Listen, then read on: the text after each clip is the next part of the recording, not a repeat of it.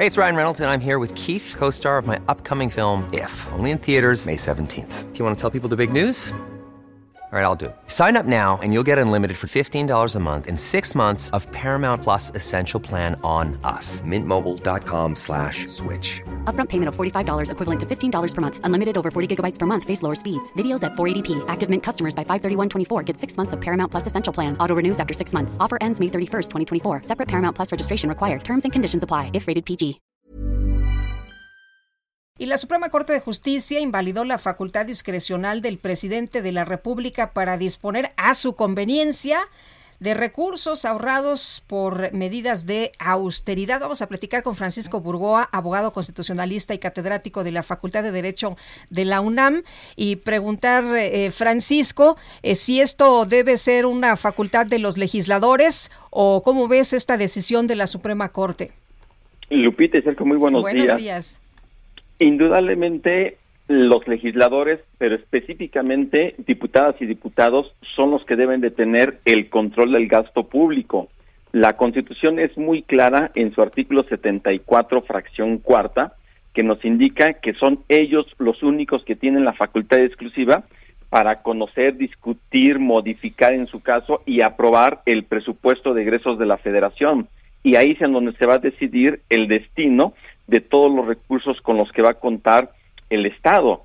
Entonces, si constitucionalmente son diputadas y diputados quienes tienen esta facultad, entonces aún únicamente a ellos les va a corresponder decidir, pero no así al presidente de la República, porque precisamente con motivo de la expedición de la Ley Federal de Austeridad Republicana, eh, de noviembre de 2019 es que se, se modifica esta ley federal y además otras leyes, entre esas esta ley federal de presupuesto y responsabilidad hacendaria, que es en donde se incorpora una, una porción normativa que se deja a la, al libre albedrío, al libre arbitrio de parte del presidente de la República para decidir el destino por decreto, el destino de los recursos que no se hayan en su caso este, no se hayan ejercido, que hayan sido producto del ahorro de los distintos rubros del gasto que para las dependencias, entonces se le deja al presidente de la República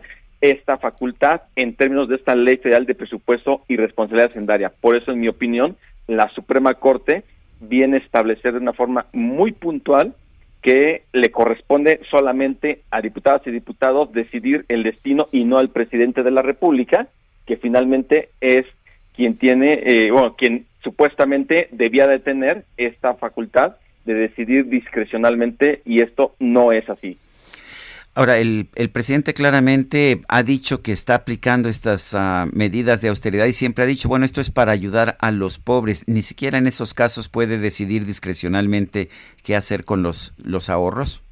De ninguna manera, Sergio, por más buenas intenciones que puedan tener el presidente de la República, servidores públicos en general, hay que recordar que eh, se rigen las funciones por el principio de legalidad, es decir, única y exclusivamente los servidores públicos pueden hacer aquello que la ley les permite.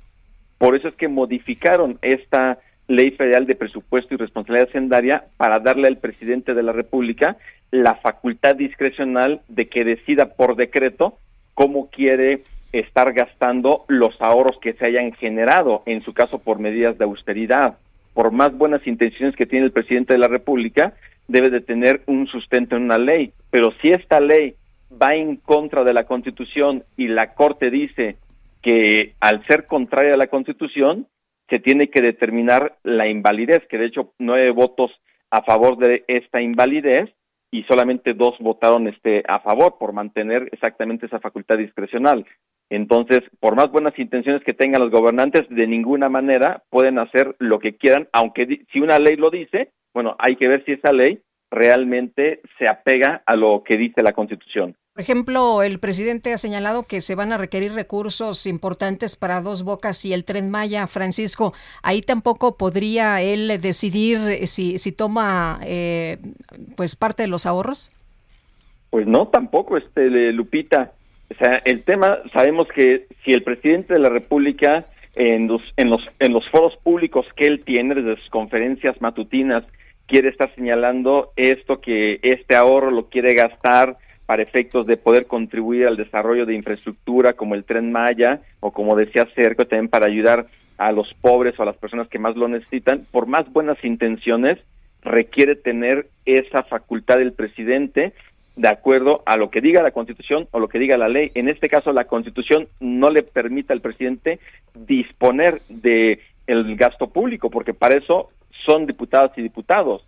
Y en el caso de esta modificación a la Ley Federal de Presupuesto y Responsabilidad Sendaria, pues ya la Corte viene a decir que esta porción de dejarle al presidente la posibilidad de que él a su discrecionalidad determine el gasto de los ahorros generados por austeridad, simplemente es inconstitucional. Muy bien, pues Francisco Burgoa, muchas gracias por platicar con nosotros esta mañana. Muy buenos días. Al contrario, Lupita, muy buenos días para ti, para Sergio y para toda la audiencia del Heraldo. Gracias, hasta luego.